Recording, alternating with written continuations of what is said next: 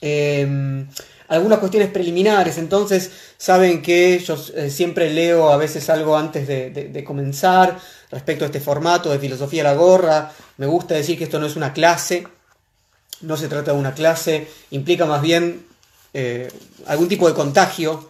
Eh, ahora todos estamos hablando un poco ¿no? del virus y usamos el virus como metáfora para todo y el contagio como metáfora para todo. Quizás estamos abusando un poco de eso, pero hay quien conocerá seguramente este texto. Creo que alguien lo había mencionado en otro encuentro de filosofía a la gorra eh, no hace mucho. Es eh, La Revolución Electrónica de, William Burroughs. Y mm, dice así William Burroughs respecto a la palabra, porque la idea es, bueno, ¿con qué vamos a contagiar? ¿no? Por ejemplo, esta, estas ganas de ir a leer a, a. En este caso no va a ser Lemebel, pero tiene que ver con, el, con la herramienta que tenemos, que es la palabra. Y William Burroughs decía así, liberar a este virus de la palabra podría ser más peligroso que liberar la energía del átomo, porque todo el odio, todo el dolor, todo el miedo, toda la lujuria están contenidos en la palabra. William Burroughs eh, lo, dice justamente, utiliza la idea del virus eh, en, pensando ¿no? en un virus electrónico mucho antes de nuestros virus informáticos, ¿no? en un virus electrónico mecánico de cintas magnetofónicas como se ve acá, decir, cómo se pueden invadir espacios impensados con la palabra y ver si pueden infectar, contagiar, eh, llevar a, algo del orden de lo patológico. Me interesa que eso esté presente, esa es la intención un poco de este, este espacio de filosofía. Eh, también tener en cuenta que pensar para nosotros es, crear. Eh, en este sentido, Deleuze siempre lo subrayó, por ejemplo, eh, les leo esto que está en, el libro Conversaciones de Deleuze, que es un, compilado de varios textos. Gilles Deleuze dice, lo que me interesa son las relaciones entre las artes, la ciencia y la filosofía. No hay privilegio alguno de una de estas disciplinas sobre otra de ellas. Todas son creadoras. Arte, ciencia y filosofía, todas son creadoras. Esto es importante porque vamos a estar, digamos, entre lo que a veces se denomina arte, ¿no? Poesía y filosofía. Ambas son creadoras. Eh, bueno, vamos a empezar. Quiero leer a María Zambrano. Había, una, amiga de España, hay gente que está viendo esto a medianoche, digamos, así que maravillosos saludos allá para España. Em, bien, María Zambrano, quizás eh, menos conocida que Pessoa, voy a leer algo de Claro del Bosque para, para que vayamos entrando en calor. Es un precioso, precioso libro, Claros del Bosque, que comienza así. El claro del bosque es un centro en el que no siempre es posible entrar. Desde la linde se le mira y el aparecer de algunas huellas de animales no ayuda a dar ese paso. Es otro reino que un alma habita y guarda. Algún pájaro avisa y llama a ir hasta donde vaya marcando su voz, y se le obedece. Luego no se encuentra nada, nada que no sea un lugar intacto que parece abierto en ese solo instante y que nunca más se dará así. No hay que buscarlo, no hay que buscar. Es la lección inmediata de los claros del bosque. No hay que ir a buscarlos, ni tampoco buscar nada de ellos, nada determinado, prefigurado, consabido. Bien, no hay que ir a buscar.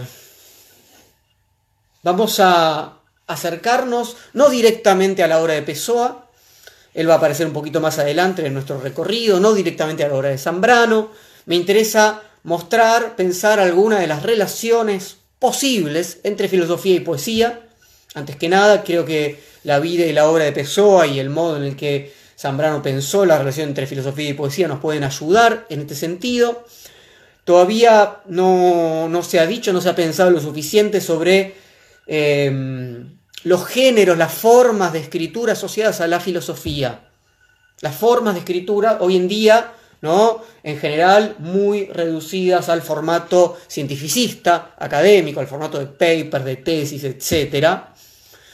Em, quisiera para eso leerles unas pequeñas eh, líneas del libro de George Steiner, que se llama La poesía del pensamiento, la poesía del pensamiento, del helenismo a Celan, que dice así. ¿Cuáles son las concepciones filosóficas del sordomudo? ¿Cuáles son sus representaciones metafísicas? Todos los actos filosóficos, todo intento de pensar, con la posible excepción de la lógica formal, matemática y simbólica, son irremediablemente lingüísticos. Son hechos realidad y tomados como rehenes por un movimiento u otro de discurso, de codificación en palabras y en gramática, ya sea oral o escrita, la proposición filosófica, la articulación y comunicación del argumento están sometidas a la dinámica y a las limitaciones ejecutivas del habla humana. Entonces, en esas limitaciones del habla, del lenguaje, de la palabra, de la gramática, es que se va a desplegar un tipo u otro de filosofía. Va a crear, en el mejor de los casos, algo como una gramática propia, una forma de expresividad propia, a romper con algunas anteriores para tratar de dar cuenta de algo que no puede aparecer en esa gramática previa. La filosofía puso mucho cuidado siempre en destacar desde su origen, ¿no? Eh, su lugar entre otras expresiones propias del hombre, ¿no? Lo contrario a lo que decíamos en algún sentido ahí con Deleuze, ¿no? La filosofía eh, puso mucho cuidado, ya vamos a hablar ¿no? enseguida de eso, en decir, bueno, no, esto no es poesía, ¿no? esto no es arte, esto es un conocimiento que puede acercarse más o menos al científico. Bueno, vamos a hablar de esto, voy a presentarles las secciones que les propongo para este encuentro, son ocho eh, secciones. La primera tiene que ver con la pregunta sobre lo que dijeron los filósofos griegos respecto a esta relación entre poesía y verdad. ¿Qué dijeron los filósofos griegos clásicos sobre la relación entre poesía y verdad? Después vamos a meternos directamente en el problema de las máscaras de Pessoa. En la tercera sección vamos a pensar en el poeta como un ser extático, como un poseído. En la cuarta sección vamos a pensar si desposesión es nacimiento y disolución es multiplicación. Luego vamos a profundizar sobre las relaciones entre poesía y metafísica a partir de la obra de Pessoa. Vamos a eh, después pasar por la obra de Bernardo Soares, este semi-heterónimo de Pessoa, sobre eh, el problema del desasosiego y la renuncia a la acción. A partir de eso vamos a ver si de la mano de Zambrano podemos pensar en una ética posible del poeta, qué, qué tipo de ética puede, podemos pensar para una posición de renuncia a la acción. Y vamos a cerrar preguntándonos qué tipo de reconciliación posible puede haber entre poesía y filosofía. Ese va a ser nuestro recorrido. Así que comencemos con la primera de las ocho secciones. ¿Qué dijeron los filósofos griegos sobre la relación entre poesía y verdad? Bueno, decíamos que eh, la filosofía intentó despegarse en muchos sentidos de la religión, de la literatura, del arte, intentó desapegarse, desasirse de ciertas zonas ambiguas, ¿no? De hecho, hay quienes pregonan ¿no? la filosofía como un tipo de desapego, de separación. De hecho, el decretado comienzo de la filosofía, como ese pasaje del mitos al logos, ¿no? de las explicaciones mitológicas a las racionales, se transformó en una especie de, de construcción que, de algún modo tiene todas las características de lo mítico. Parece que, no, el mito de de, origen implica eso siempre, ¿no? Una separación, y en este caso una separación para que la razón aparezca, ¿no? Pura en algún sentido, ¿no? Desarticulada de otras formas que la podrían contaminar. Es en esta exclusión de las demás expresiones o producciones espirituales del hombre en la que tenemos que encontrar o que comprender ese famoso episodio en el que Platón echa a los poetas de la polis, tal como él la estaba proponiendo en la politeia, o sea, en la república. Les leo un pequeño fragmento del famoso libro 10, eh, hacia el final de la politeia, de la república, donde Platón explica por qué los poetas tienen que ser echados de esa polis ideal que él está proponiendo. Se los leo. Dice, es pues justa la razón que tenemos para condenarlo al poeta y ponerlo al mismo nivel que el pintor. No solo se le parecen que compone obras viles, si se la juzga en relación con la verdad, sino también por su vínculo con la parte vil del alma y no con lo que representa lo mejor que hay en ella. ¿Ven? O sea, no solamente que nos aleja de la verdad, sus obras no, no nos acercan a la verdad, sino que se dirige a la parte que es la más vil, la, concupiscible. Acá en este libro eh, Platón nos había propuesto una, tripartición del alma, y obviamente el poeta no se dirige a lo racional, sino que seduce a la, a la, parte que llamaríamos la pasional. Y aquí la primera razón, sigue diciendo Platón, que nos justifica para no admitirlo en la ciudad, que debe estar regida por leyes buenas. Pues el poeta imitativo despierta y alimenta la parte mala del alma y al fortalecerla destruye su parte racional. A semejanza de lo que ocurriría en una ciudad que se fortaleciera a los malvados entregándose el poder y se hiciera perecer a los hombres honestos. De igual modo, diremos que el poeta imitativo establece un régimen perverso en el alma de cada individuo, complaciendo su parte irracional y no sabe distinguir lo grande de lo más pequeño, considerando las mismas cosas unas veces como grandes, otras como pequeñas, y creando apariencias totalmente alejadas de la verdad. Entonces, los poetas imitativos engañan, seducen, tienen trato con la parte irracional de nuestra alma, su peligro está en encantarnos con ese mundo de las apariencias, en alejarnos, en profundizar la caverna en lugar de permitirnos salir de la caverna, ¿no? Como tiene que hacer el filósofo. Em, y en ese sentido, en indistinguir aún más, ¿no? Lo que es y lo que parece, ¿no? La verdad y el simulacro. En este sentido, la poesía es enemiga de una sociedad bien ordenada. Posición de Platón. En cambio, el mejor alumno de Platón, en cierto sentido, y por eso mismo su opositor más importante, Aristóteles, rescata el valor social de la poesía. Acá, eh, justamente, Platón ataca el valor social de la poesía, es verdad, poesía imitativa.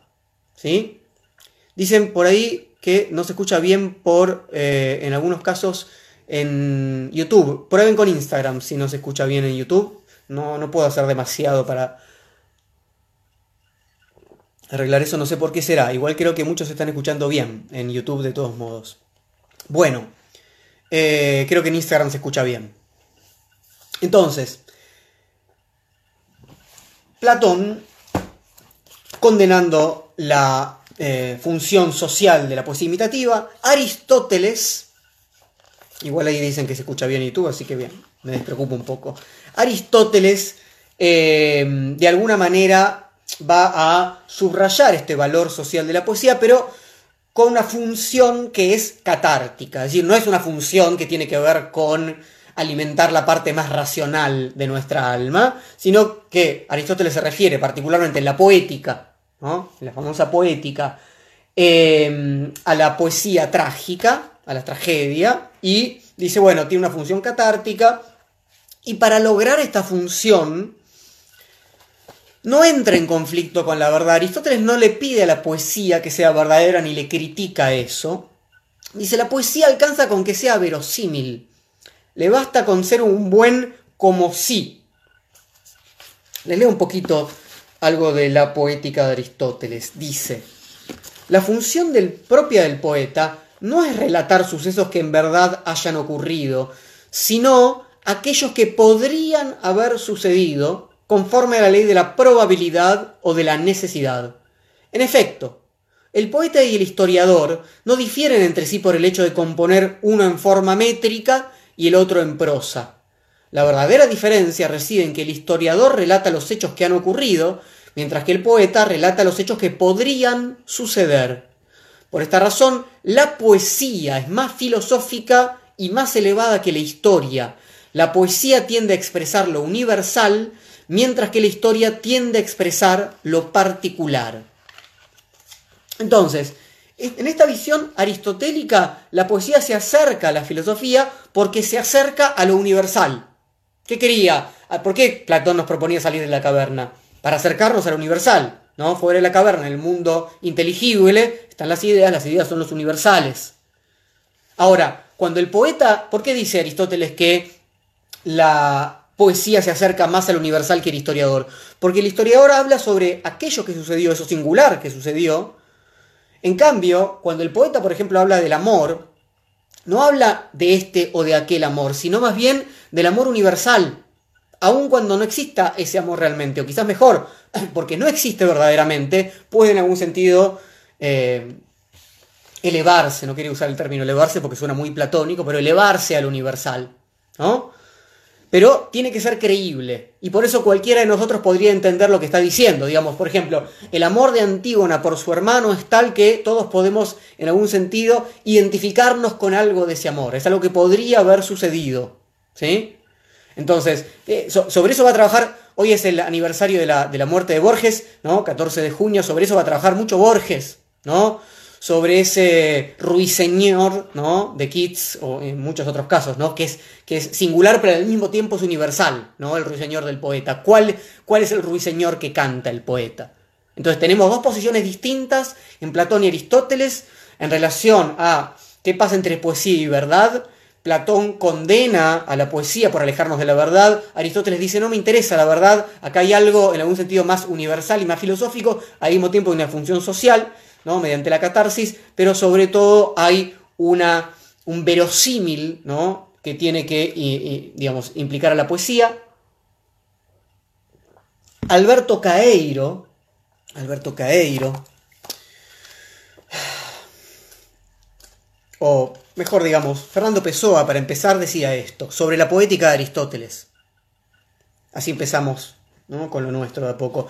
Dividió Aristóteles la poesía en lírica, elegíaca, épica y dramática. Como todas las clasificaciones bien pensadas, es útil y clara. Como todas las clasificaciones, es falsa. Bien, eso nos lleva a la sección 2. ¿Cuáles son las máscaras de Fernando Pessoa? Para explorar entonces algunas de las relaciones posibles entre poesía y filosofía, vamos a abordar la obra, parte de ella, de dos autores del siglo XX que, estando uno del lado de la poesía y la otra del lado de la filosofía, han sabido o no han podido evitar, a su manera, trasponer, traspasar esos límites. Fernando Pessoa y María Zambrano.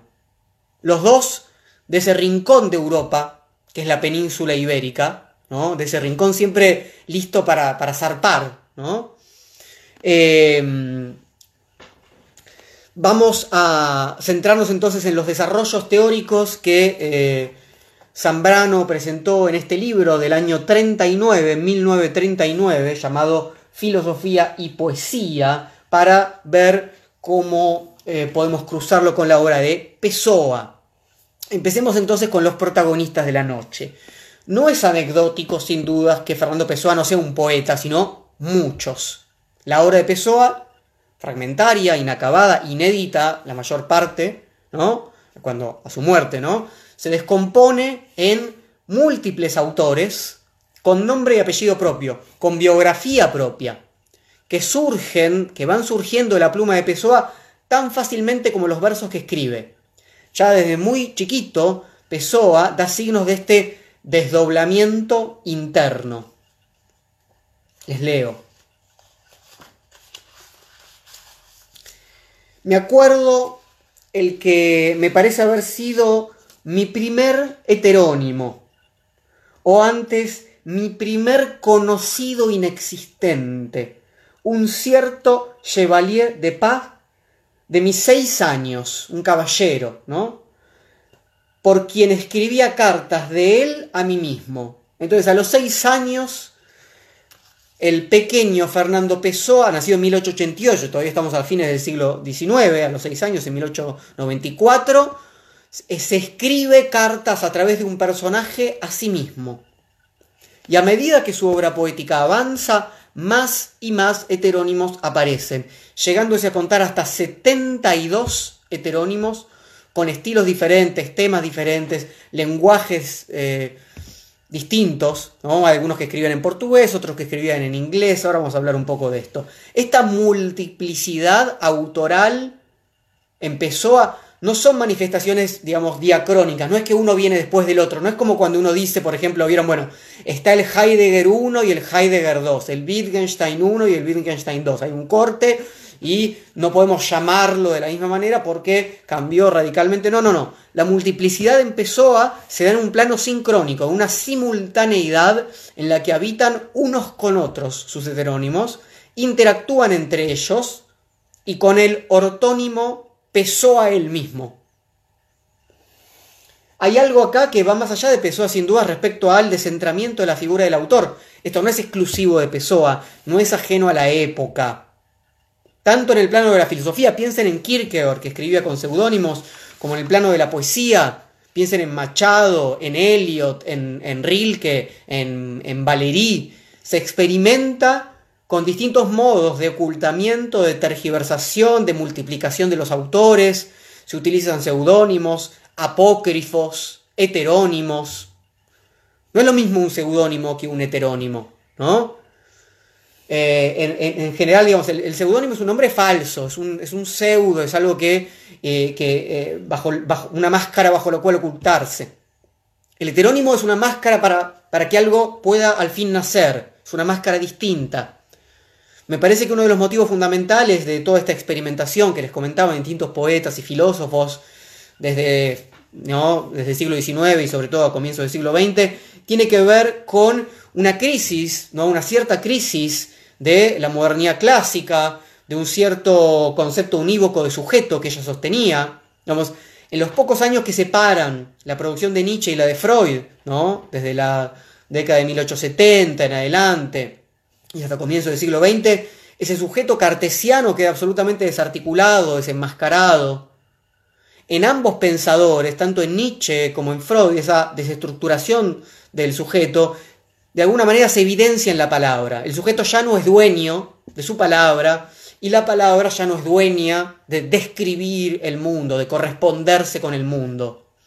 Quiero leerles en ese sentido un, famoso pasaje de un texto de Nietzsche, un texto de juventud de Nietzsche que se llama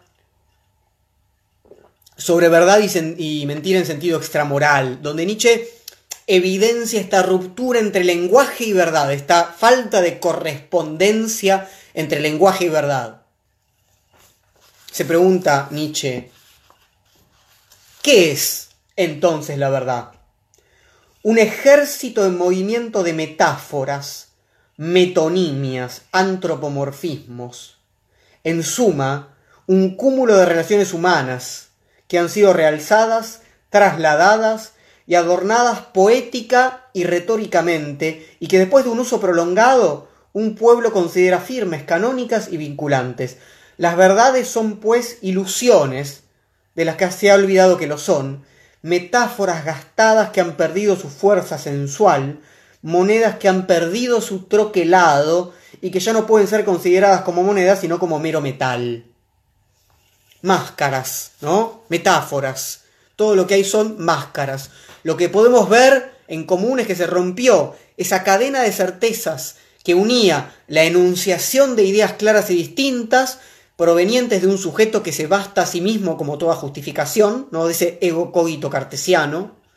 La posibilidad de ser otros es ahora no simplemente un juego fantasioso, es una afirmación que está ahí esperando a ser descubierta explorada, explotada literariamente.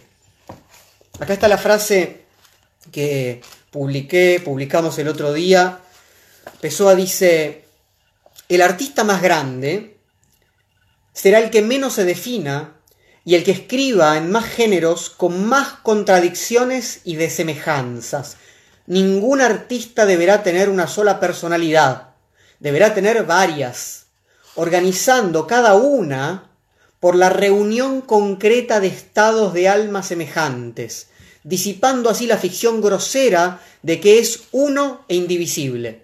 Esto está citado ahí, es una, preciosa, creo que es una, una, tesis de Liliana Swiderski que se llama Antonio Machado y Fernando Pessoa, el gesto ambiguo. Está editado por la Universidad de Mar del Plata, si no me equivoco. Eh, sí, por la UDEM. Eh, volvamos un poco sobre eso, entonces. Como podemos ver, la urgencia de los heterónimos no es simplemente una estrategia discursiva, sino que está basada en una postura filosófica bastante clara. No son los heterónimos los ficcionales, es la unicidad del sujeto lo que es ficcional. en este caso del sujeto autoral. La ficción grosera es que uno es uno e indivisible. Es decir, ¿qué es el individuo? Una ficción necesaria, una ficción lógica, como decía Nietzsche. Entonces, tengamos en cuenta que los heterónimos de Pessoa, yo les dije hay más de 70, no tienen todos la misma importancia. Hay una especie de, de trinidad formada por Alberto Caeiro, Álvaro de Campos y Ricardo Reis. Son estos tres los heterónimos más importantes. Después tenemos un semi-heterónimo, que es Bernardo Soares, el autor del libro El desasosiego. Y después tenemos al ortónimo Pessoa el mismo. Tenemos cinco entonces principales. Hay una relación entre estos tres heterónimos principales. Alberto Caeiro, de quien más voy a leer hoy, ahora enseguida les voy a leer un, poema completo. Alberto Caeiro es el maestro tanto de Álvaro de Campos como de Ricardo Reis y de Pessoa él mismo. Y se contraponen estilísticamente muchísimo. Eh, en el caso de, de Álvaro de Campos tenemos a un vanguardista, ¿no? un poeta de vanguardia. En el caso de eh, Ricardo Reis tenemos eh, no alguien vanguardista cercano a la estética futurista como, como Álvaro de Campos, sino un clasicista, admirador de Horacio. Y la biografía de cada uno está cuidadosamente armonizada con su obra. Digamos, el poeta futurista es un ingeniero naval, ¿no? ¿Saben, no? El futurismo, la relación con las máquinas, la velocidad, etcétera, etcétera.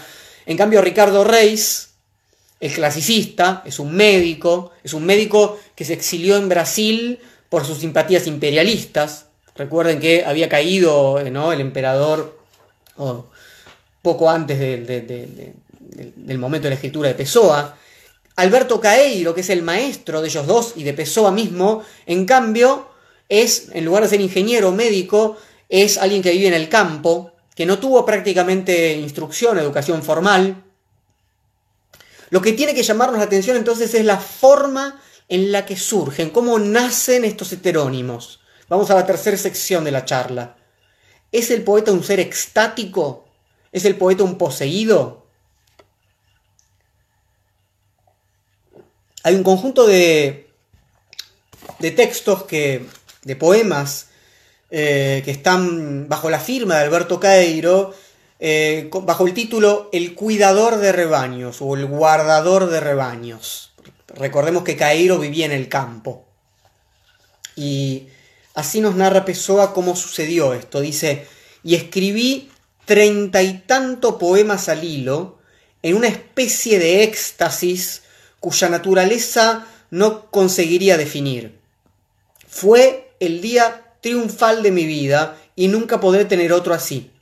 Abrí con el título El guardador de rebaños y lo que siguió fue el aparecimiento de alguien en mí, a quien di, desde luego, el nombre de Alberto Caeiro. Discúlpenme el absurdo de esta frase. Se apareció en mí mi maestro. Fue esa la sensación inmediata que tuve. Entonces, la operación de escritura se da en el modo del éxtasis, inexplicable. Los versos fluyen, más de 30 poemas seguidos se amontonan para terminar de dar a luz, junto con el cuerpo poético, al autor mismo de la obra. Poco tiempo después, Ricardo Reis y Álvaro de Campos afloran de un modo similar. Tenemos aquí algunos elementos que me gustaría eh, que podamos analizar. El primero es el que tiene que ver con esta experiencia particular que llamamos el éxtasis. No es la única referencia que hace Pessoa a esta disposición mediante la cual parece recibir una especie de dictado que se apresura a llevar al papel. Cito, pasan en mí, dice Pessoa, no son pensamientos míos, sino pensamientos que pasan a través mío. Esta concepción del poeta como un escriba de una voz que le adviene es una tradición sin dudas, ¿no? Implica una tradición larguísima que podemos rastrear otra vez hasta Platón si queremos. Acá me gustaría eh, traer otro diálogo, ya no la República, sino el Ion, Ion, I-O-N. Ion es un rapsoda, es decir, es alguien que canta, que declama los poemas, en este caso de Homero.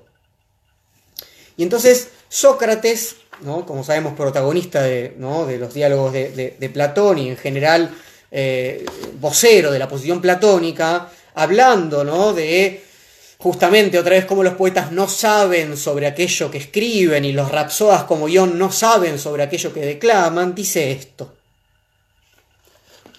Porque es una cosa leve, alada y sagrada el poeta, y no está en condiciones de poetizar antes de que esté endiosado, demente, y no habite ya más en él la inteligencia.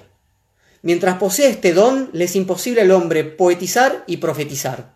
Es decir, la inteligencia, la, razón, el intelecto impiden poetizar y profetizar. Para poetizar y profetizar hay que estar endiosado, demente, fuera de sí, en estado de éxtasis. La actividad poética entonces, como un don divino, que el poeta puede realizar en tanto endiosado, en tanto fuera de sí, ¿no? enajenado en su papel de mediador, o como Pessoa decía, Pessoa le manda en un momento una carta a su tía Anika, en la que recuerda, eh, eh, eh, él iba con su tía Anika a sesiones espiritistas para tratar de conectarse con los muertos, y entonces mucho no funcionaba eso, entonces en un momento le manda una carta a su tía Anika y le dice, es que estoy desarrollando cualidades que no son solamente de un medium escribiente, sino de un medium vidente. Y hay, lo que es una sensación muy curiosa, le dice a su tía Nika, eh, a veces un sentirme pertenecer a cualquier otra cosa. ¿no? Hay un sentirme pertenecer a cualquier otra cosa. Entonces ahora sí, en la escritura, Pessoa puede dejar de serse, sentir que se pertenece a otro, a cualquier otra cosa y ser puro medium. María Zambrano, de quien por ahora no hablamos demasiado, pero ahora va a ingresar en nuestro modo de eh, tratar de pensar qué pasa con este éxtasis. María Zambrano también se monta en esta tradición clásica, sobre todo para hacer hincapié en este concepto de la donación de la palabra, del que nos habla Platón, ¿no? Los dioses le donan ¿no? la palabra al poeta, como dice María Zambrano, dice, el poeta no quiere alcanzar la existencia por sí mismo. No quiere su ser conquistándolo a la nada, sino recibiéndolo por añadidura. El poeta no quiere ser si algo sobre él no es. Algo sobre él que le domine sin lucha, que le venza sin humillación, que le abrace sin aniquilarle. No puede aceptar una existencia solitaria al borde del vacío, una existencia ganada por su sola voluntad. Y no es, no es la posición cartesiana ¿no? de autofundarse, ¿no? de no depender de nada, de, solamente ser ¿no? autónomo por la pura razón. Dice, leo un poquito más de filosofía y poesía, el poeta está poseído Está poseído por la hermosura que brilla, por la belleza resplandeciente que destaca entre todas las cosas, y sabe, es lo único que no puede olvidar, que tendrá que dejar de verla, que tendrá que gozar de su brillo, y el poeta está, para su desventura, consagrado a una divinidad que perece, en el doble sentido de que la vemos irse ante nosotros y de que nosotros también nos iremos a donde ella ya no esté. Hay un don que es gracia, pero al mismo tiempo es condena.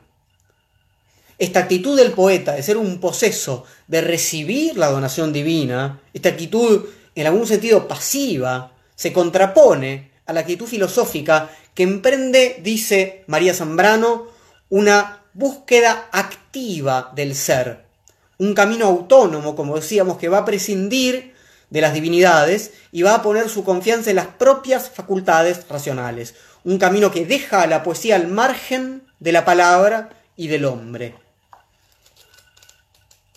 Vuelvo a María Zambrano. Hoy, dice, poesía y pensamiento se nos aparecen como dos formas insuficientes. Y se nos antojan dos mitades del hombre, el filósofo y el poeta. No se encuentra el hombre entero en la filosofía, No se encuentra la totalidad de lo humano en la poesía. En la poesía encontramos directamente al hombre concreto, individual. En la filosofía al hombre en su historia universal, en su querer ser. La poesía es encuentro, don, hallazgo por gracia. La filosofía busca requerimiento guiado por un método. Es en Platón donde encontramos entablada la lucha con todo su vigor, nos dice Zambrano.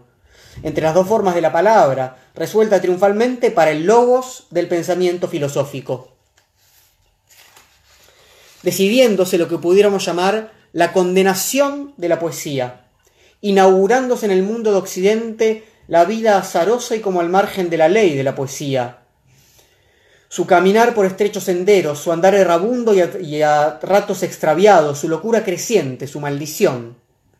Desde que el pensamiento consumó su toma de poder, la poesía se quedó a vivir en los arrabales, arisca y desgarrada, diciendo a voz en grito todas las verdades inconvenientes, terriblemente indiscreta y en rebeldía.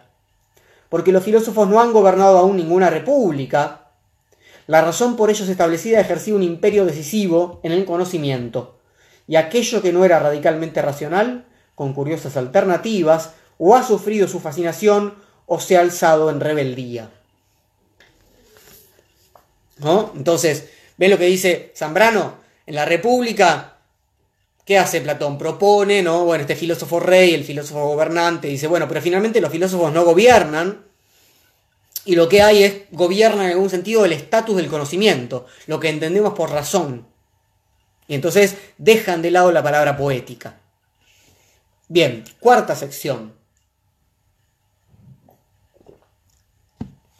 Desposesión es nacimiento, disolución es multiplicación. Volvamos entonces a Pessoa. Es claro que Pessoa encuentra muchas veces, como lo indica Platón, a través de la demencia.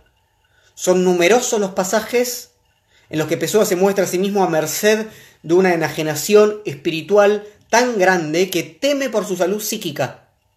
Esa disociación interna que sufre Pessoa rayana con la locura, según él lo dice a veces, que parece ser causa de la aparición de los heterónimos. Cito, dice, pero yo sufro en el límite mismo de la locura y lo juro, lo juro como si fuera eh, imposible de, evitar en mí por deficiencia de la voluntad. El sufrimiento es horrible, me retiene constantemente en el límite mismo de la locura. Esa angustia que aparece, de la que habla Zambrano, se hace carne, sin dudas, en Pessoa, está enraizado en el origen mismo de la producción de heterónimos que es esencial a la obra de nuestro poeta. Vuelvo a leer sus propias explicaciones. Dice, esto está en una, carta que Pessoa le manda en el año 35 a un, a un crítico que le pregunta sobre sus heterónimos.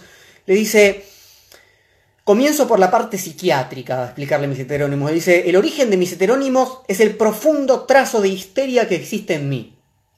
histeria, como él la llama, en un sentido seguramente no, no, no, no muy académico, ¿no? no muy estricto, eh, es una histeria muy particular porque se manifiesta hacia adentro, si no se manifiesta en el cuerpo, ¿no? como las histéricas ¿no? de Breuer y Freud, no se manifiesta en la vida social del poeta, sino en la eclosión de su escritura. Dice, sea como fuera el origen mental de mis heterónimos, está en mi tendencia orgánica y constante hacia la despersonalización y hacia la simulación. Estos fenómenos, felizmente para mí y para otros, se mentalizan en mí. Quiero decir, no se manifiestan en mi vida práctica, exterior y de contacto con los otros. Hacen explosión hacia adentro y los vivo a solas conmigo mismo. De acá nace entonces esta productividad que nombra. No solamente nombra lo que es el mundo, sino que renombra lo que nombra al mundo. O sea, renombra al mismo poeta. María Zambrano acuñó un concepto muy interesante para esto que es el de justicia caritativa. La justicia caritativa trae al ser aquello que no era. Se los leo, vuelvo a un poco a poesía y a filosofía y poesía de Zambrano. para leer algo de este concepto de justicia caritativa. Dice María Zambrano, el filósofo quiere lo uno, porque lo quiere todo, hemos dicho.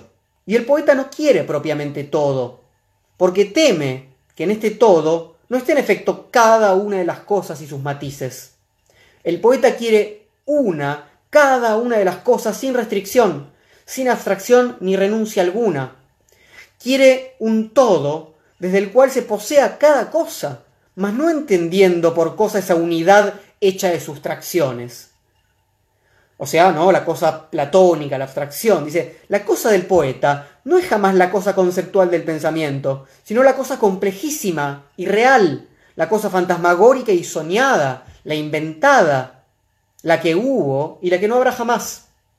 Quiere la realidad, pero la realidad poética no es sólo la que hay, la que es, sino la que no es. Abarca el ser y el no ser en admirable justicia caritativa, pues todo, todo tiene derecho a ser, hasta lo que no ha podido ser jamás. El poeta saca de la humillación del no ser a lo que en él gime, saca de la nada a la nada misma y le da nombre y rostro. El poeta no se afana para que de las cosas que hay, unas sean y otras no lleguen a este privilegio, sino que trabaja para que todo lo que hay y lo que no hay llegue a ser, el poeta no teme a la nada. Entonces, la justicia caritativa de la que nos habla María Zambrano se presenta en Pessoa no solamente trayendo del ser al no ser lo que el filósofo desdeña, lo aparente. En este caso se da el ser a lo que es no ser en el sí mismo de la identidad del autor. Es desde esta nueva fundación de lo que era un no ser, una mera apariencia, ¿Qué podría ser más aparente que un autor figurado, que un seudónimo? ¿No? Desde ahí se produce esa restitución de la justicia caritativa del poeta. Recordemos las palabras de Zambrano, se las leí recién. El poeta saca de la humillación del no ser a lo que en él gime, saca de la nada a la nada misma y le da nombre y rostro. Literalmente, nombre y rostro en el caso de Pessoa. La nada misma tiene que tener siempre un nombre y un rostro que la sostenga, porque la palabra, aunque provenga de un don divino, es la palabra de un poeta, en este caso de muchos.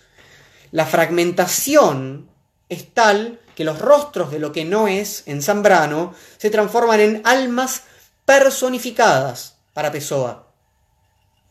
Cito a Pessoa, dar a cada emoción una personalidad, a cada estado del alma un alma. Y así como salen a la luz del ser nuevas personalidades, nuevos estados del alma, nuevas palabras, todas mediadas por el don poético, estamos también ante la presencia de una fragmentación, no solamente de este sujeto autoral, sino de la divinidad poetizante. Este es otro de los ejes que me gustaría trabajar un poco. Cada heterónimo es medium de su propia divinidad. Claramente no es la misma inspiración, la que atraviesa el poeta cuando escribe Caeiro que cuando escribe Álvaro de Campos. No puede serla de ninguna manera. Y así lo dice Fernando Pessoa en un poema. Dice, dejo al ciego y al sordo el alma con fronteras, pues quiero sentirlo todo, de todas las maneras, y como son astillas del ser las cosas dispersas, quiebro el alma en pedazos y en personas diversas Así yo me acomodo con lo que Dios creó. Dios tiene diversos modos, pues diversos modos soy. Así yo al Dios imito, que cuando hizo lo que es, le arrancó el infinito y la unidad también. Es decir, ya no hay más unidad. Todo se ha vuelto hetero, otro. El ser fragmentado, la divinidad fragmentada, la palabra fragmentada, el autor fragmentado. Y entre tanta heterogeneidad, nos recuerda María Zambrano, tenemos una unidad, es una unidad más frágil, es la unidad del poema. No es la unidad, obviamente, ¿no? de la idea platónica, ¿no? Es una unidad heterogénea, cambiante. Para habitar ese mundo, el poeta logra entonces esa unidad que no es eterna, no es inmutable, es su obra. Fernando Pessoa cumple quizás más que ningún otro poeta con este mandato de Zambrano, ¿no? con este dictum de Zambrano sobre la figura del poeta. Dice, cito a Zambrano, tendría que adoptar, el poeta tendría que adoptar el nombre de lo que lo posee, de lo que le toma allanando la morada de su alma, de lo que le arrebata. Y Pessoa toma el nombre de lo que lo posee. Bien. Quinta sección, más sobre poesía y metafísica. Quiero pasar ahora a otro tema en la obra de Pessoa que tiene que ver con un cierto desprecio por las especulaciones metafísicas que se dan sobre todo en la poesía de Alberto Caeiro, el que decimos es el maestro. Y para eso les voy a leer este poema para eso y porque me encanta leer este poema, em, está acá, bien, en esta edición. Es el quinto de la serie El guardador de rebaño, se los voy a leer entero. Dice así. Hay metafísica bastante en no pensar en nada. ¿Qué pienso yo del mundo? ¿Qué sé yo lo que pienso del mundo? Si me volviera loco pensaría en ello. ¿Qué idea tengo yo de las cosas? ¿Qué opinión tengo yo sobre causas y efectos? ¿Qué he meditado yo sobre Dios y el alma y sobre la creación del mundo? No sé. Pensar en eso es para mí cerrar los ojos y no pensar. Es correr las cortinas de mi ventana, que no tiene cortinas. El misterio de las cosas, ¿qué sé yo del misterio? El único misterio es que haya gente que piense en el misterio. Quien está al sol y cierra los ojos empieza a no saber lo que es el sol y a pensar muchas cosas llenas de calor. Pero al abrir los ojos y ver el sol, no puede ya pensar en nada, porque la luz del sol es más valiosa que los pensamientos de todos los filósofos y todos los poetas. La luz del sol no sabe lo que hace, y por eso no se equivoca, y es común y buena. Metafísica. ¿Qué metafísica tienen aquellos árboles? La de ser verdes y tener copa y ramos, y dar fruto a su hora, lo que no nos hace pensar a nosotros que no sabemos darnos cuenta de ellos. Pero qué mejor metafísica que la suya, que es la de no saber para qué viven, ni saber que lo ignoran. Constitución íntima de las cosas, sentido íntimo del universo, todo esto es falso, todo esto no quiere decir nada. Es increíble que se pueda pensar en tales cosas. Es como pensar en fines y razones cuando empieza a rayar la mañana y por la parte aquella de los árboles un vago oro lustroso va perdiendo la oscuridad. Pensar en el sentido íntimo de las cosas es excesivo, como pensar en la salud o llevar un vaso al agua de los manantiales. El único sentido íntimo de las cosas es no tener sentido íntimo alguno. No creo en Dios, porque no lo vi nunca. Si Él quisiera que yo creyera en Él, seguro que vendría a hablar conmigo y cruzaría mi puerta diciéndome, aquí estoy. Esto tal vez suene ridículo a oídos de quien, por no saber lo que es mirar las cosas, no comprende a quien habla de ellas con el modo de hablar que enseña el reparar en ellas. Mas si Dios es las flores y los árboles y los montes y el sol y la luz de la luna, entonces creo en Él. Entonces creo en Él a todas horas y toda mi vida es oración y es misa y es una comunión con los ojos y por los oídos. Pero si Dios es las flores y los árboles y los montes y la luz de la luna y el sol, ¿por qué le llamo Dios? Le llamo flores y árboles y montes y sol y luz de luna porque si Él, para verlo yo, se hizo sol y luz de luna y flores y árboles y montes, si Él se me aparece en forma de árboles y montes y luz de luna y sol y flores, es que Él quiere que lo conozca yo como árboles y montes y flores y luz de luna y sol, y por eso yo le obedezco. ¿Qué más sé yo de Dios que Él de sí mismo? Le obedezco viviendo de manera espontánea, como quien abre los ojos y ve, y lo llamo luz de luna y sol y flores y árboles y montes, y lo amo sin pensar en él, y lo pienso cuando veo y oigo, y ando con él a todas horas. Bien. Este casi antiplatonismo radical de Caeiro no es como puede parecer en un primer momento una invitación a la pura sensualidad sin más. Lo que se le ofrece al poeta requiere de un saber mirar. Hay una, hay una de las estrofas que está puesta entre paréntesis, es la única, se las vuelvo a leer. Dice, esto tal vez suene ridículo a oídos de quien por no saber lo que es mirar las cosas, no comprende a quien habla de ellas con el modo de hablar que enseña el reparar en ellas. Hay que saber mirar. El heterónimo Álvaro de Campos recuerda que su maestro Caeiro le dijo al respecto, al respecto de este saber mirar, es una pena que la gente no tenga ojos para saberlo, porque entonces seríamos todos felices. Los ojos que miran reparando en las cosas son los ojos que saben, como un instrumento de mediación, que entiende de la fragilidad de su experiencia y que no va a buscar un más allá de aquello que se le presenta, ni siquiera en el modo de un universal, ¿no? de la flor que tiene delante. El planteo de Caeiro es eh, heraclíteo en ese sentido, ¿no? como el río de Heráclito, se los leo. Toda cosa que vemos debemos verla siempre por primera vez, porque realmente es la primera vez que la vemos. Y entonces cada flor amarilla es una nueva flor amarilla, aunque sea lo que suele llamarse la misma flor de cada día. La persona no es ya la misma, ni la flor tampoco. Incluso el amarillo no puede ser ya el mismo. Y ahí viene, ¿no? Es una pena que la gente no tenga ojos para saberlo, porque entonces seríamos todos felices. Mientras que Platón desdeña las apariencias por perecederas, el poeta como Cairo se aferra a ellas, a cada una de ellas, mediante su especial modo de poseerlas.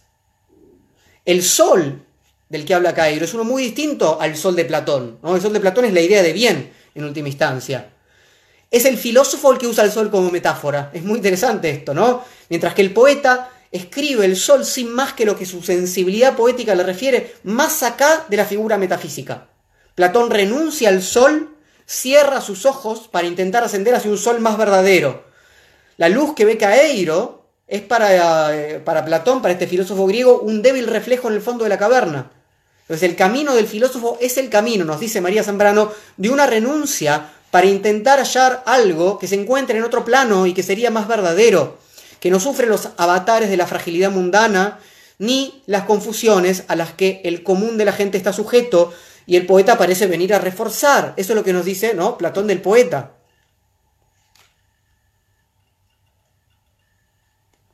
En cambio, leo, otra vez a, a Zambrano, vuelvo a Zambrano, el otro camino es el del poeta.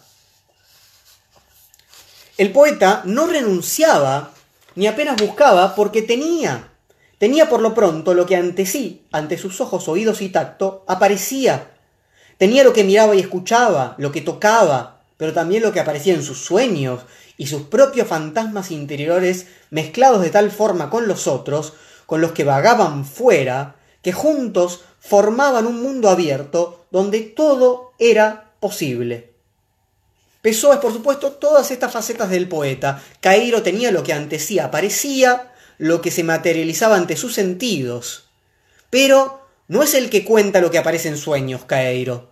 Para eso tenemos que ir a hablar un poco de Bernardo Soares, ¿no? de este semi-heterónimo que escribió el libro El desasosiego. Eh, que, por ejemplo, en Maneras de bien soñar, dice, fíjate bien, el arte de soñar no es el arte de orientar los sueños. Quien orienta, actúa. El auténtico soñador se entrega a sí mismo, se deja poseer por sí mismo. Eso nos lleva entonces a la sexta sección de la charla, el desasosiego y la renuncia a la acción, porque acabamos de leer en Bernardo Soares que quien orienta actúa, y el auténtico soñador se entrega, se deja poseer por sí mismo. Una autoposesión en el delirio del sueño. Un semi-heterónimo, ¿no? Nuestro amigo Bernardo Suárez, libro del desasosiego. Un semi-heterónimo entonces que no es un otro completo ni tampoco un pleno sí mismo. Suárez escribe en el modo del sueño, fragmentariamente, y vive una vida que se parece tanto, ¿no? estar de un lado o del otro de la vigilia, pero prefiere la inactividad de la voluntad que el sueño protege. Es una especie de preferiría no hacerlo. Les leo un poquito. Dice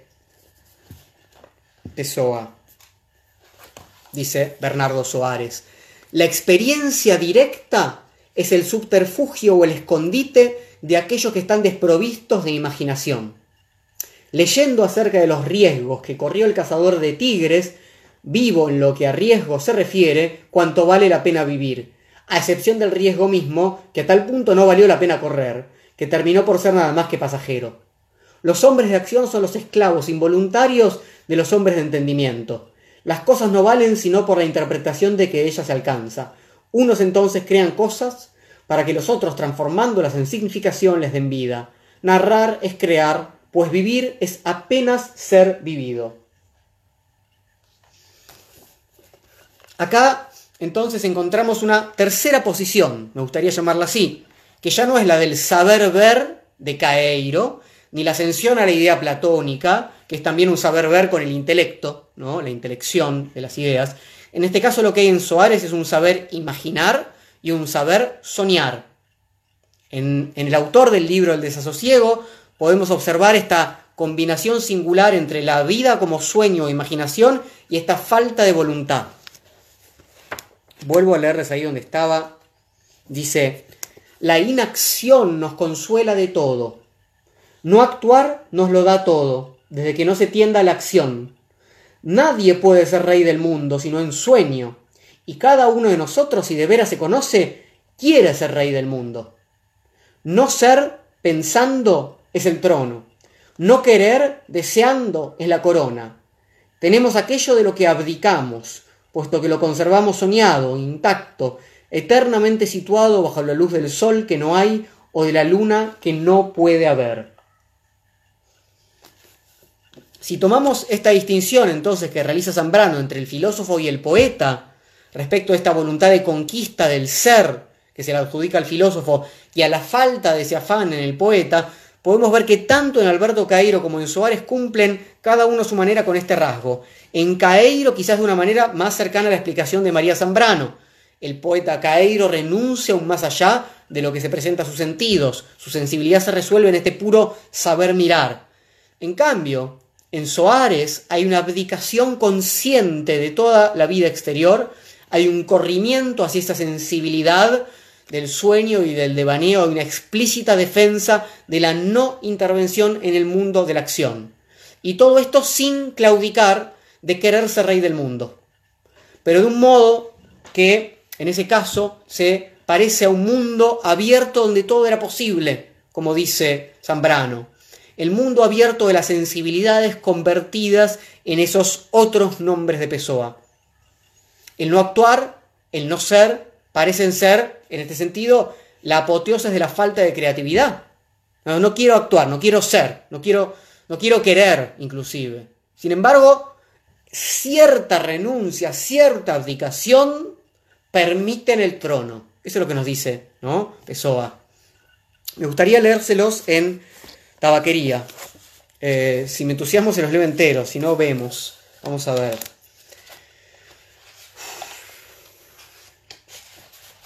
Dice así. No soy nada. Nunca seré nada. No puedo querer ser nada. Aparte de eso, tengo en mí todos los sueños del mundo. ¿no? Acá está esa relación entre, entre, entre el no querer ser nada y tener todos los sueños del mundo. Ventanas de mi cuarto, de mi cuarto de uno de los millones del mundo que nadie sabe quién es. Y si supiesen quién es, ¿qué sabrían? Dais hacia el misterio de una calle cruzada constantemente por gente, hacia una calle inaccesible a todos los pensamientos, real, imposiblemente real, cierta, desconocidamente cierta, con el misterio de las cosas debajo de las piedras y de los seres, con la muerte poniendo humedad en las paredes y cabellos blancos en los hombres, con el destino conduciendo la carroza de todo por el camino de nada. Estoy vencido hoy, como si supiese la verdad. Estoy lúcido hoy, como si estuviese por morir. Y no tuviese más hermandad con las cosas que una despedida, volviéndose esta casa y este lado de la calle, la hilera de vagones de un tren y un silbato de partida dentro de mi cabeza, y una sacudida de mis nervios y un crujir de huesos al salir. Estoy perplejo hoy, como quien pensó y halló y olvidó. Estoy dividido hoy entre la lealtad que debo a la tabaquería del otro lado de la calle, como cosa real por fuera, y a la sensación de que todo es sueño, como cosa real por dentro. Fracasé en todo, como no tuve ningún propósito, tal vez todo fuese nada. La enseñanza que me dieron, descendí de ella por la ventana de detrás de la casa. Fui hasta el campo con grandes propósitos, pero allí encontré solo hierba y árboles, y cuando había gente era igual a la otra. Salgo de la ventana, me siento en una silla. ¿En qué he de pensar? ¿Qué sé yo lo que seré? Yo que no sé lo que soy. Ser lo que pienso, pero pienso ser tantas cosas. Y hay tantos que piensan ser la misma cosa, que no puede haber tantos. Genio. En este momento cien mil cerebros se conciben en sueños, genios como yo. Y la historia no señalará, quién sabe, ni uno, ni habrá sino estiércol de tantas conquistas futuras. No, no creo en mí. En todos los manicomios hay locos pensativos con tantas certezas. Yo, que no tengo ninguna certeza, ¿soy más cierto o menos cierto? No, ni en mí. En cuántas guardillas y no guardillas del mundo no hay hasta ahora genios para sí mismos soñando. Cuántas aspiraciones altas y nobles y lúcidas. Sí, verdaderamente altas y nobles y lúcidas y hasta realizables. Nunca verán la luz del sol real ni hallarán oídos de gente. El mundo es para quien nace para conquistarlo y no para quien sueña que puede conquistarlo, aunque tenga razón. He soñado más que Napoleón, he apretado un pecho hipotético más humanidades que Cristo, he hecho filosofías en secreto que ningún Kant escribió, pero soy, tal vez seré siempre, el de la guardilla, aunque no vive en ella. Seré siempre el que no nació para eso, seré siempre solo el que tenía cualidades, seré siempre el que esperó que le abriesen la puerta al pie de una pared sin puerta, y cantó la canción del infinito en un gallinero, y oyó la voz de Dios en un pozo tapado. ¿Creer en mí? No, ni en nada. Derrámeme la naturaleza sobre la cabeza ardiente su sol, su lluvia, el viento que me busque el cabello, y el resto que venga si viniera o tuviera que venir o no venga. Esclavos cardíacos de las estrellas, conquistamos todo el mundo antes de levantarnos de la cama, pero despertamos y es opaco, nos levantamos y es ajeno, Salimos de casa y es la Tierra entera, más el sistema solar y la Vía Láctea y lo indefinido. Come chocolates, pequeña. Come chocolates. Mira que no hay más metafísica en el mundo que los chocolates. Mira que las religiones todas no enseñan más que la confitería. Come, pequeña sucia, come. Pudiese comer chocolates con la misma verdad con que tú los comes. Pero yo pienso. Y al tirar el papel de plata, que es hoja de estaño, hecho todo al suelo, como he echado la vida pero al menos queda la amargura de lo que nunca seré, la caligrafía rápida de estos versos, pórtico partido para lo imposible, pero al menos me consagro a mí mismo un desprecio sin lágrimas, noble al menos en el amplio demán con que arrojo la ropa sucia que soy, sin orden para el decurso de las cosas, y quedo en casa sin camisa. Tú, que consuelas que no existes y por eso consuelas, oh diosa griega concebida como estatua que fuese viva, o patricia romana imposiblemente noble y nefasta, o princesa de trovadores gentilísima y colorida, o marquesa del siglo XVIII escotada y distante, o cocot célebre del tiempo de nuestros padres, o no sé qué moderno, no consigo bien qué. Todo eso sea lo que fuere que seas, si puede inspirar, que inspire. Mi corazón es un balde vaciado, como los que invocan espíritus me invoco a mí mismo, y no encuentro nada. Llego a la ventana y veo la calle con una nitidez absoluta. Veo las tiendas, veo los paseos, veo los carros que pasan, veo los entes vivos vestidos que se cruzan, veo los perros que también existen, y todo esto me pesa como una condena a la deportación, y todo esto me es extraño, como todo. Viví, estudié, amé y hasta creí. Y hoy no hay mendigo a quien no envidie solo por no ser yo. Le miro a cada uno los andrajos y las llagas y la mentira y pienso, tal vez nunca vivieses ni estudiases ni amases ni creyeses. Porque es posible hacer la realidad de todo eso sin hacer nada de eso. Tal vez hayas existido apenas como un lagarto a quien le cortan la cola y que es cola para acá del lagarto revolviéndose. Hice de mí lo que no supe, y lo que podía hacer de mí no lo hice. El disfraz que vestí era equivocado, me tomaron luego por quien no era, y no desmentí, y me perdí. Cuando quise quitarme la máscara, estaba pegada a la cara. Cuando la tiré y me vi en el espejo, ya había envejecido. Estaba ebrio, ya no sabía vestir el disfraz que no había tirado. Acosté fuera la máscara y dormí en el guardarropas, como un perro tolerado por la gerencia, por ser inofensivo, y voy a escribir esta historia para probar que soy sublime. Esencia musical de mis versos inútiles, ¿Quién me diera encontrarte como algo que yo hiciese y no quedase siempre enfrente de la tabaquería de enfrente, pisando bajo los pies la conciencia de estar existiendo, como un tapete en que un ebrio tropieza o una espuerta que los gitanos robaron y no valía nada? Pero el dueño de la tabaquería llegó, a la puerta y se quedó en la puerta. Lo miro con la incomodidad de la cabeza mal doblada y con la incomodidad del alma malentendiendo. Él morirá y yo moriré. Él dejará el letrero y yo dejaré versos. A cierta altura morirá el letrero también, y los versos también. Después de cierta altura morirá la calle donde estuvo el letrero, y la lengua en que fueron escritos los versos. Morirá después el planeta girador en que todo esto se dio, en otros satélites de otros sistemas, cualquier cosa como gente, continuará haciendo cosas como versos y viviendo debajo de cosas como letreros, siempre una cosa enfrente de la otra, siempre una cosa tan inútil como la otra, siempre lo imposible tan estúpido como lo real, siempre el misterio del fondo tan cierto como el sueño del misterio de la superficie, siempre esto o siempre otra cosa, o ni una cosa ni otra. Pero un hombre entró en la tabaquería para comprar tabaco y la realidad plausible cae de repente sobre mí. Me yergo a medias enérgico, convencido, humano, y voy a intentar escribir estos versos en que digo lo contrario. Enciendo un cigarro al pensar en escribirlos y saboreo en el cigarro la liberación de todos los pensamientos. Sigo el humo como una ruta propia y gozo en un momento sensitivo y competente la liberación de todas las especulaciones y la conciencia de que la metafísica es una consecuencia de estar indispuesto. Después me echo para atrás en la silla y continúo fumando. Mientras el destino me lo conceda, continuaré fumando. Si yo me casase con la hija de mi lavandera, Tal vez fuese feliz. Visto esto, me levanto de la silla, voy a la ventana.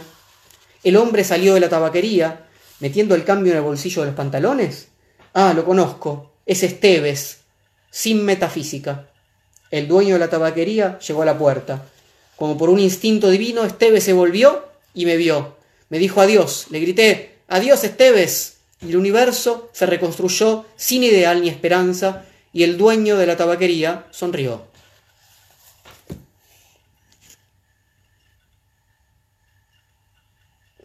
Bien, Tabaquería, de Álvaro de Campos.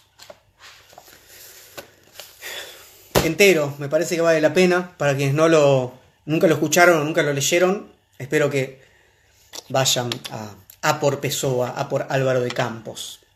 Esto también aparece en Ricardo Reis, el otro de los heterónimos. Permítame leerles. El, el clasicista dice: Toma flores, pero arrójalas mal las viste con las manos. Siéntate al sol, abdica y sé el rey de ti mismo. Rey del mundo y rey de sí mismo. Ambas expresiones en los distintos pesoas que abdican de ser un solo poeta, de querer una sola realidad, de estrechar tanto lo uno filosófico como lo múltiple de la pura realidad sensible. Bien, últimas dos secciones. Sección 7. ¿Hay una ética del poeta? No hay reinado más extenso en Pessoa entonces que el mundo que se abre en su interior. Pero hacia el exterior parece cumplir con esta definición ética que dicta María Zambrano, vuelvo a María Zambrano, dice, el poeta jamás ha querido tomar una decisión, y cuando lo ha hecho ha sido para dejar de ser poeta. Este momento de la decisión central en la ética ahuyenta a la poesía. El poeta es, sí, inmoral, dice María Zambrano.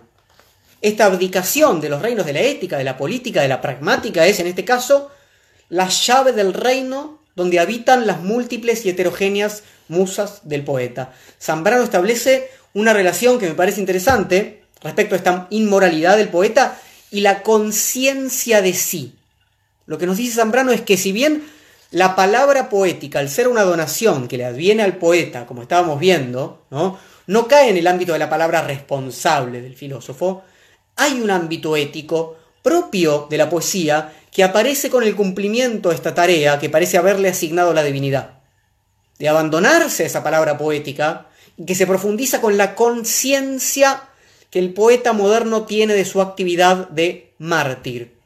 El poeta rinde tributo a los dioses que le dan la palabra, sacrifica su vida para ser en el verbo resigna su actitud de conquistador para dejarse conquistar por el logos poético que lo atraviesa. Pero la conciencia de ese papel asignado al poeta es moderna. Esto Pessoa lo sabe muy bien. Dice, por ejemplo, la belleza es griega, pero la conciencia de que sea griega es moderna.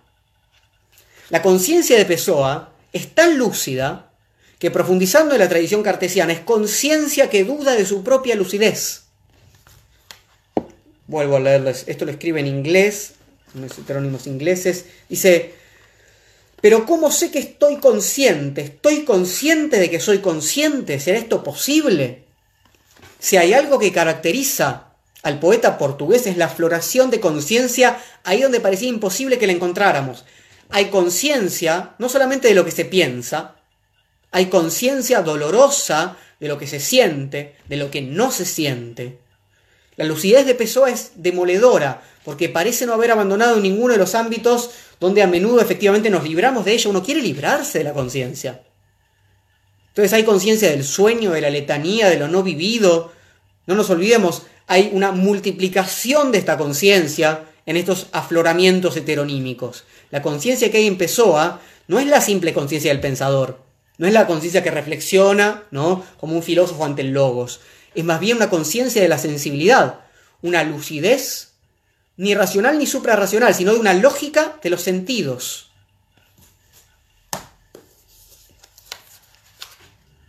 Vuelvo a leer a Pessoa. Un fragmento. Estoy aquí sentado, escribiendo sobre mi mesa, con mis plumas y lápiz, etc. Y de pronto cae sobre mí el misterio del universo, y me paro, tiemblo, temo, deseo en este instante dejar de sentir, esconderme, darme con la cabeza contra la pared. Feliz aquel que puede pensar profundamente, pero sentir así tan profundamente es una maldición. ¿Cómo podría describirlo? Horror sobre horror. El poeta maldito, echado por Platón a los márgenes de la producción poética, y doblemente maldito en su conciencia el delirio tan profundo en el que se haya inmerso. A pesar de esta maldición, o gracias a ella si queremos pensarlo así, el poeta logra entonces su propia ética, una ética del esfuerzo por estar consciente en el sueño, por mantenerse en el delirio. Zambrano dice es el mártir que entrega su vida por la poesía. Es la confirmación sacrificial que el poeta debe a esas divinidades que lo inspiran. Esta vez se trata de un sacrificio consciente y eso multiplica la angustia, porque el ritual no se da en el orden de lo dionisíaco, de la pérdida de conciencia, de la lucidez. ¿Por qué los rituales dionisíacos implican, no? ¿Por qué Dionisio implica la música, el alcohol? Bueno, porque uno pierde la conciencia. Fíjense, vuelvo a leer a Pessoa. Un artista fuerte mata en sí mismo no solo el amor y la piedad, sino las propias simientes del amor y de la piedad. Se vuelve inhumano debido a su gran amor por la humanidad ese amor que lo impele a crear arte para el hombre. El genio es la mayor maldición con que Dios puede bendecir a un hombre. Debe ser sufrido con el mínimo posible de gemidos y lamentos, con una conciencia tan grande como sea posible de su divina tristeza. Podemos ver acá esta relación de varios de los elementos que estábamos tratando. Por un lado, el origen divino de la inspiración poética, su correlativo inhumano como medium, ¿no? en el sentido de que en tanto poeta, tiene un deber que cumplir más allá de los límites éticos de los mortales. Y por otro lado, vemos que se trata de una acción sacrificial. La bendición divina es una maldición. ¿no? Vuelvo a leer. El genio es la mayor maldición con que Dios puede bendecir a un hombre. No hay que dejarse arrastrar entonces por el puro sentimiento, por el amor y el llanto de los hombres vulgares, sino que hay que sobrellevar esta maldición con la grandeza que la mayor conciencia de ella permita. ¿Qué queda entonces del Fernando Pessoa de carne y hueso, del oficinista, del poeta que se abandona a su conciencia, a sus múltiples conciencias heterónimas? ¿No es acaso esta su entrega sacrificial? Álvaro de Campos otra vez nos permite pensar en esto, ¿no? Un poco estaba también en tabaquería, pero fíjense cómo dice acá, dice, los antiguos invocaban a las musas. Nosotros nos invocamos a nosotros mismos. No sé si las musas aparecían, sería sin duda conforme a lo invocado y la invocación, pero sé que nosotros no aparecemos. Entonces, esta creación salva la palabra, da el ser a lo que no era por justicia caritativa, pero no salva al poeta. El poeta no aparece cuando se lo invoca, su misión es la de permanecer en el delirio. Zambrano no intenta precisar esa particular disposición, indica que el poeta no vive propiamente en la angustia, dice más bien en la melancolía, por intentar regresar a lo que fue entrevisto en el origen. Y así el poeta intenta reintegrar y esperar la palabra que lo llame. Pero puede suceder también que el poeta se sienta, vuelvo a leer a Zambrano, vuelvo a filosofía y poesía, puede pasar que el poeta se sienta acosado por la gracia, temeroso y esquivo. Tragedia, agonía del que tiene y se espanta de tanto tener. Esta es quizás la definición que mejor le cabe a Pessoa. Espantado de tanto tener, de tantos mundos internos, una infinitud que procrea nombres, nombres propios que viven en el mundo que circula entre la agudeza de esas sensaciones y esa irrenunciable conciencia. Esta conciencia también la podemos ver claramente en el libro El desasosiego, otra vez en, en Bernardo Soares, permítanme leerles esto. Dice, en mí fue siempre menor la intensidad de las sensaciones que la intensidad de la conciencia de tenerlas. Sufrí siempre más por la conciencia de estar sufriendo que por el sufrimiento del que tenía conciencia. Bueno, vamos a, vamos ir cerrando y viendo si podemos dejar algunas ideas a modo de conclusiones. La última sección eh, va a intentar pensar un poco qué reconciliación posible puede haber entre poesía y filosofía. Si entendemos entonces, junto con María Zambrano, que hay un origen común para la poesía y la filosofía, y que los caminos empezaron juntos, pero luego tomaron direcciones diferentes. Es posible entonces que pensemos en una reconciliación de lo que parecían dos caras ¿no? de la misma moneda. Ese reencuentro se da fugazmente, en algunos breves instantes, en que la poesía se hace tan lúcida que asciende sobre su propio discurso, como el filósofo en busca de la unidad, o en los momentos en que el filósofo se permite destronar por un momento ese absoluto, para donar como el poeta la palabra a lo perecedero. Cualquiera de estos dos movimientos es posible. Pessoa se presenta como una figura del primer momento de reencuentro. Pudimos ver cómo esa autoconciencia sobre su obra produce un alejamiento reflexivo que tiene que llamarse, que él mismo llama, filosófico. Pero a pesar de esta aparente difuminación de las fronteras, es cierto que podemos establecer una diferencia que subyace, no solo en la forma, sino en la lectura de este origen común. Pessoa mismo, esto está en este libro de escritos sobre ocultismo y masonería, dice, nos da una pista al respecto. Dice, yo era un poeta animado por la filosofía, no un filósofo con facultades poéticas. Me gustaba admirar la belleza de las cosas, rastrear en lo imperceptible del minuto el alma poética del universo. Entonces, la musa inspiradora es acá la filosofía misma. Pessoa está afirmando la lucidez propia de su obra poética al mismo tiempo que se despega de la posición que podría entender que está trasvasando una concepción filosófica en el molde de la poesía. No es eso. No es trasvasar una filosofía en la poesía. Este pie puesto del lado de la poesía queda aún más claro ¿no? con esa admiración de la belleza de las cosas. Que en el caso de la filosofía no es más que un escalón para... Recuerden el banquete de Platón, ¿no? La belleza de las cosas es un escalón para ascender algo que está más allá. Otra vez para llegar a la idea de belleza, para renunciar en última instancia a la belleza de las cosas que encontramos en el mundo. Y al final de ese fragmento, rastrear en lo imperceptible del minuto el alma poética del universo. Eso parece que implica que tenemos que tomar un partido del universo. ¿Podemos hablar de un alma poética del universo? Para el filósofo cuya figura construye Zambrano, el universo, si tiene un alma, es racional. Y la coincidencia con el alma humana es la que va a servir para leer en ese universo. ¿no? El logos, eh, que de alguna manera es armonioso con el logos universal. En cambio, para el Pessoa, animado por la filosofía, el universo tiene un alma poética que se hace carne en la persona misma que la nombra.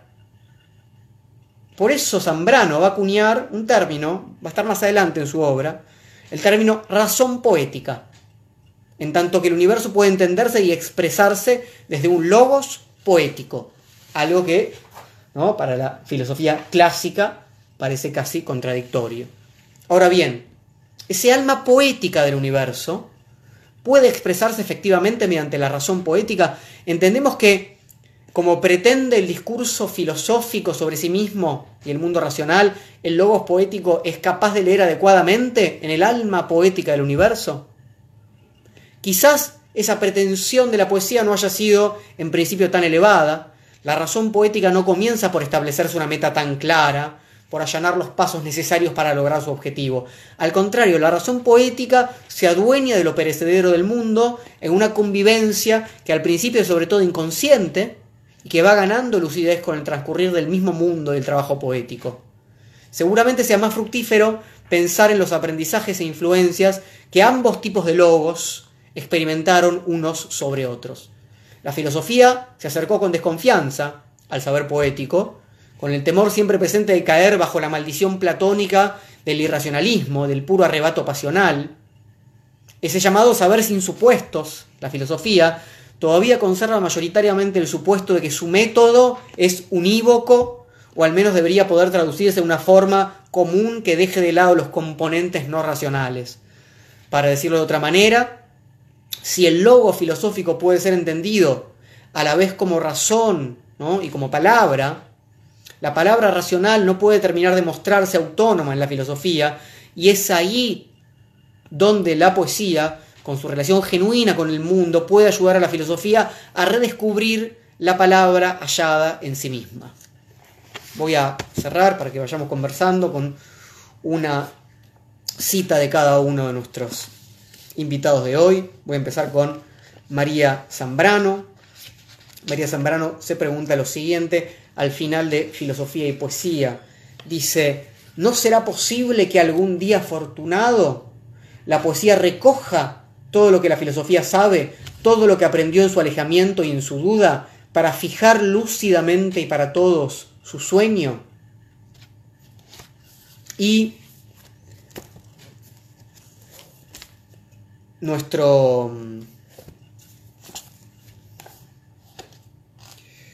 Alberto Caeiro dice así.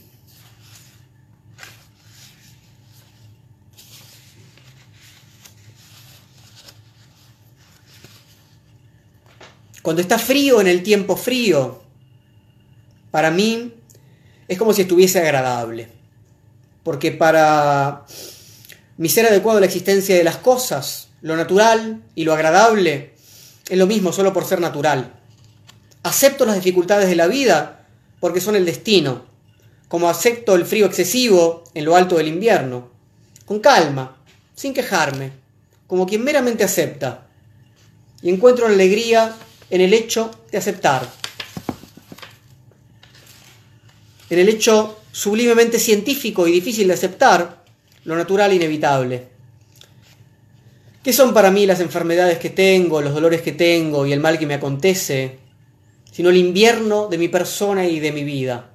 El invierno irregular cuyas leyes de aparecer desconozco, pero que existen para mí en virtud de la misma fatalidad sublime, de la misma inevitable exterioridad sobre mí, que tienen el calor de la tierra en lo alto del verano, o el frío de la tierra en la cima del invierno. Acepto por personalidad, Nací sujeto como los otros, a los errores y a los defectos, pero nunca al error de querer comprender de más, nunca al error de querer comprender solo con la inteligencia, nunca al defecto de exigir del mundo que fuese cualquier cosa que no fuese el mundo. Gracias.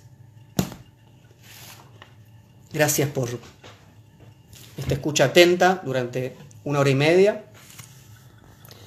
Voy a habilitar acá los comentarios del Instagram y me gustaría ahora escucharlos, leerlos.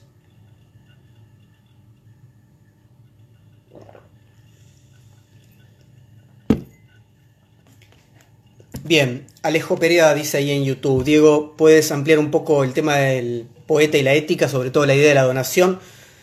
Bueno, eso, está en filosofía y, poesía de, Zambrano. Básicamente lo que dice Zambrano es que el, poeta es un inmoral porque se abstiene de la decisión y, lo central en la ética es la decisión, ¿no? Cómo decido el acto que voy a realizar.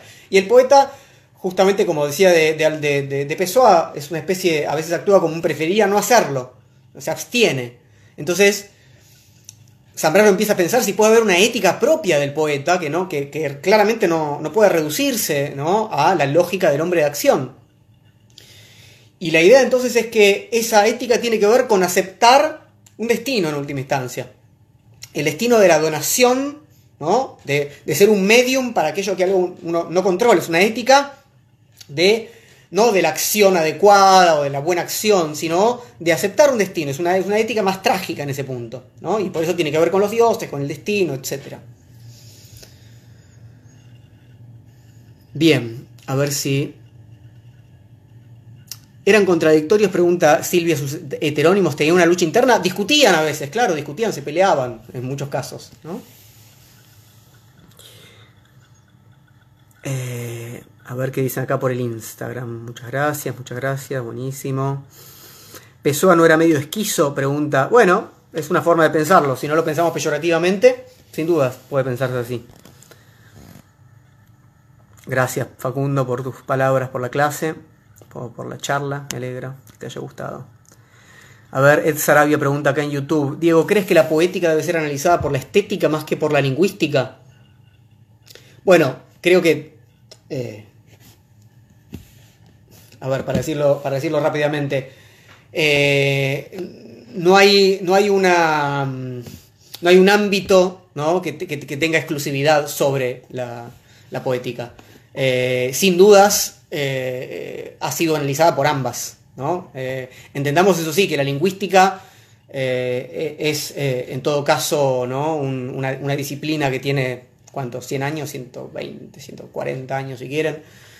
Eh, pero antes había qué cosa, bueno, la filología, bueno, nada, es decir, que viene, viene, teniendo análisis lingüísticos, si queremos, entre comillas, inclusive de Aristóteles, desde la poética de Aristóteles. Y en Aristóteles e, esa relación entre, entre el análisis propiamente, digamos, más, más formal y análisis estético, que también puede ser formal de otra manera, eh, estaba presente. O sea que no, no, no, no me parece que haya que establecer ámbitos estancos, digamos. Vanina Navarrete dice, me parece muy interesante la relación entre filosofía y logos, supongo, será, desde la concepción de sí mismo y el autoconocimiento del poeta, y no desde los temas que toca o indaga, que también es otra posibilidad de relación. Bueno, no termino de entenderlo, perdón, Vanina. Eh, Silvia pregunta si Nietzsche está más cerca de la poesía que de la filosofía. Bueno, depende de cuándo. Eh, lo que pasa es que eh, yo, diría, yo diría que en algún sentido Nietzsche hace un enorme esfuerzo porque la eh, filosofía pueda poetizar y pueda eh, tener el estilo que sea adecuado para aquello que debe decir, porque aquello que debe decir no es un contenido, sino que justamente implica una estética, implica, un cómo, una expresión, estilo, una, gramática. Em, a ver si veo. ¿Por qué cree que los dos poetas coinciden en varios pensamientos? Bueno, no sé si con los dos poetas te referís a Zambrano y a, Pessoa. Eh, en todo caso, yo los hice coincidir más de lo que ellos supondrían, supongo yo, con este cruce que, que propuse. Ariana, saludos de Venezuela. Píndaro dice que se debe considerar llegar a ser lo que se es Claro, que de hecho es, el, hablando de Nietzsche, el subtítulo de la audiografía de Nietzsche, ¿no? Equiomo, cómo se llega a ser lo que se es. ¿Consideras que empezó hay una poética más al modo platónico o al modo aristotélico? Bueno, en, ninguno de los dos casos. O sea, no hay, una poética para ninguno, digamos, ni en el modo platónico ni en el modo aristotélico.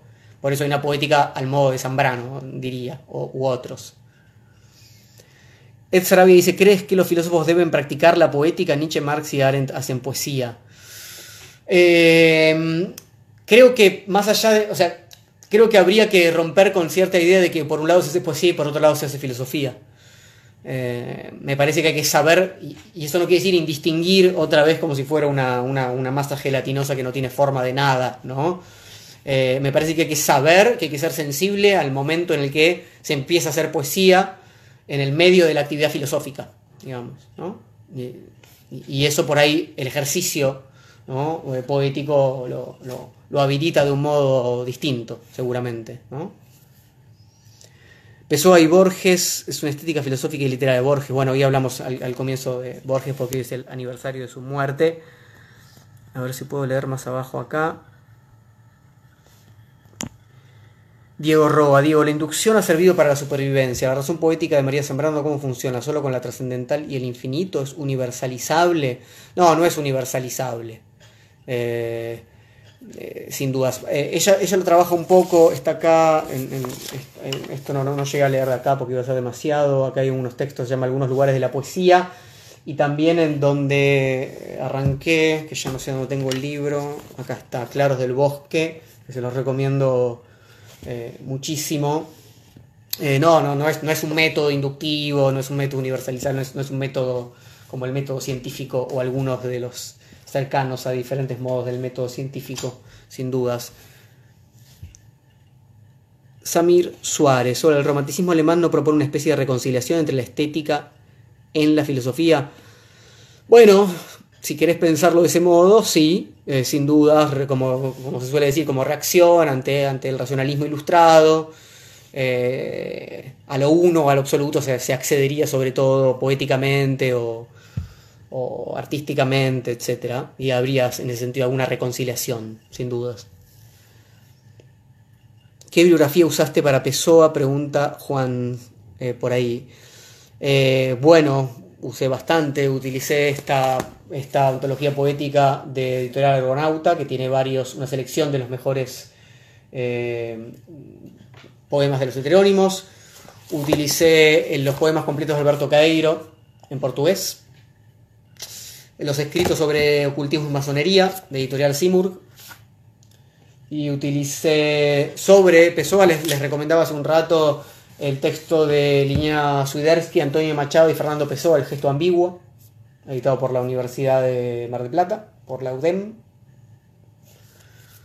Y muchas otras cositas. Ah, eh, también está este libro español de Daza, Máscaras y Paradojas, una edición de perfecto cuadrado, que fue uno de los primeros que tengo de Pessoa.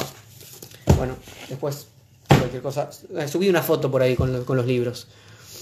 Eh, nickname, dice Pessoa afirma, afirma de Bernardo Suárez que es un semi-heterónimo porque, no siendo la personalidad la mía, es no diferente a la mía, sino una mutilación de ella. Soy yo, menos el raciocinio y la efectividad. Bien. Pero Pessoa, como tal, ¿qué podría pretender creando estas personalidades y sus contradicciones o sus características individuales. El hecho de crear y regar fragmentos suyos en cualquier lugar sin pretender ser reconocido como él únicamente. ¿Qué, podía pretender? No, digamos, o sea, no, sé si pretendía algo, le salía, para decirlo muy fácilmente, o sea, se entregó eso que salía, como un poeta se entrega su poema. Pero eso que salió fue una serie de poemas y una vida, una biografía. Martín Pucheta, dice ahí en YouTube, muy bueno, esa íntima aceptación del destino me recuerda a varios cuentos de Borges, El Sur, biografía de Tadeo Soro Cruz, bueno, hay algo de la aceptación del destino que es muy clásico y, se va retomando, sin duda, sí. Em, universo absurdo, la lucidez de la poesía de Pessoa se resume en un verso, estoy hoy lúcido como si fuese a morirme. Claro, que se, lo leí ahí en tabaquería, ¿no? María Luján Barbieri, poesía y filosofía tocan al cuerpo de distinta manera, me gusta pensar que en este sentido son complementarias. Bueno, em, yo pensaría, hay muchas, muchas filosofías y muchas poesías, ¿no? Sin dudas, ¿no? Entonces, y, cada una toca el cuerpo de otros, de otros modos. Em, es buenísimo el libro de Argonautas, dice Patricia, sí. Si quieren ver por dónde empezar, qué comprarse de Pessoa, el libro de editorial Argonauta, Antología Poética. Ya lo recomendamos recién. Eh, tengo la edición, dice Ferna, de Zambrano del Fondo de Cultura Económica. Me faltan las páginas 60 y 61. Es verdad, Ferna, es verdad. Vos tenés. Es verdad lo que vos decís. Hay, hubo de, filosofía y poesía, ¿no? Hay páginas que faltan. Yo después te las paso, haceme acordar. Eh, hubo una, edición falluta, fallida, con varios blancos en la página. Conozco otra gente a la cual le recomendé este libro y le pasó eso. Eh, Karina Di Santo, el poeta no se pregunta, él desea, siente, creo que viene por ahí también su inmoralidad. Claro, no se pregunta por la acción, se entrega de algún modo, ¿no? Psicopoeta, dice eh, pensaba en esa idea platónica que vincula la poesía con lo universal. Eso sería aristotélico, justamente, ¿no? Platónico justamente niega lo universal a la poesía. Y como estas formas fragmentarias particularizan el gesto poético, pero lo universalizan de otro modo, por la multiplicidad, lo, metonímico de esas agencias iniciativas. Bueno, de eso se trata justamente, ¿no? De, ese sí absoluto, ¿no? A, eso que es perecedero, como decía eh, Caeiro respecto a esa flor amarilla eh, y, pensar entonces que en esa, en esa divinidad que es transitoria, ¿no? hay, hay un, sí absoluto, un universal absoluto, que no es un universal abstracto. ¿Qué edición es? Es la de Fondo de Cultura, pero me parece que no hay otra. Hubo algunas, alguna tirada fallada, evidentemente. Simplemente mírenla antes de comprarla, pero el libro vale la pena. Guillermo, Pessoa enriquece por desdibujar los límites. Ese desdibujar me parece viene de su conciencia de la multiplicidad de la realidad. En este sentido podemos ir más allá. Cada poema es un heterónimo. Puede pensarse, lo que pasa es que al mismo tiempo hay, eh, él, decía, bueno, unificar ¿no? varias, varias disposiciones del alma similares y ahí tenés una persona, en tanto heterónimo. Entonces no hay una fragmentación absoluta en ese sentido, sino que hay zonas, ¿no? Y está bien, hay insistencias, hay hábitos, hay barrios Nietzsche es quien decía, ¿no? En lugar de un alma como un atomismo psíquico, ¿no? Una vecindad, una sociabilidad, ¿no? De diversos instintos. Pero esa sociabilidad no es tan, tan fragmentaria que no genere barrios, vecinos y zonas, ¿no? Nickname, ¿cómo se reconoció que todos esos heterónimos eran de Pessoa, teniendo en cuenta sus diferencias entre cada uno de ellos? Bueno, no, porque todo esto estaba, primero que esto ya se sabía en vida de Pessoa y además porque después se encontró en el arcón de Pessoa eh, la mayoría de sus inéditos y bueno, porque hay especialistas que han hecho este, este trabajo, sin duda. Igual no todos están de acuerdo en quién escribió qué y demás, es un trabajo, digamos, incompleto en algún sentido. ¿Crees que la poesía hace fenomenología, se acerca? Eh, ¿En qué sentido? En esto de ir trabajando sobre escorzos, digamos, me parece que va más allá en algún punto. A veces puede hacerla, algún tipo de poesía. ¿Puedes volver a decir el título del texto de Nietzsche que leíste al principio? Sí, leí sobre verdad y mentira en sentido extramoral. Ahí Ferna contesta, gracias Ferna. Eh, Alejo Perea, me gustó mucho eso que señalaste cómo el sol es utilizado en Platón y en Caeiro. Platón es el que utiliza el sol como metáfora. Eh, sí, viste, es como, bueno, además Platón cada vez que quiere mostrarnos en algún sentido, ¿no? Su verdad, que es, ¿no? El acceso al mundo de las ideas, lo que hace es metaforizar, ¿no? Es, así tanto en la República como en el Fedro, como en el banquete, como en el Fedón. Bueno, eh, nos volvemos a ver el domingo que viene. No elegí todavía el tema, así que entre hoy y mañana eh, voy a terminar de definir el tema que vamos a trabajar el próximo domingo a las 7 y nos volvemos a ver ahí. ¿sí? Eh, un abrazo para todos, muchas gracias y nos vemos la próxima.